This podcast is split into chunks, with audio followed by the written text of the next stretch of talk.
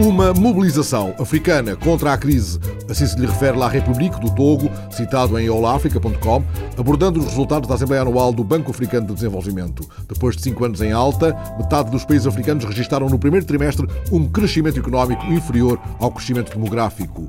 Se nos países desenvolvidos a crise se traduz em perda de empregos, nos nossos é uma questão de vida ou de morte, em particular com o risco de multiplicação de conflitos, uma ideia sublinhada por Jean Ping, o presidente da Comissão da União Africana.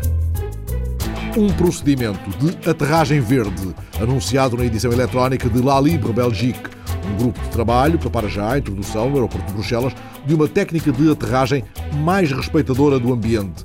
A técnica será testada durante o verão, tal como anunciou o Secretário de Estado Federal para a Mobilidade. Ele confirmou que tanto o aeroporto como as companhias aéreas Bruxelas Airlines ou Jet Airfly tomaram essa iniciativa que teve já o apoio do Eurocontrol. A técnica será a de aproximação em descida contínua, durante a qual os aviões se fazem ao solo com uma potência de motores mínima, numa aproximação contínua e não por patamares. Este procedimento enquadra-se numa política de conciliação dos argumentos económicos com os ecológicos. As emissões de CO2 serão reduzidas entre 160 a 470 kg por aterragem e o impacto sonoro será reduzido num raio de 15 a 50 km do aeroporto.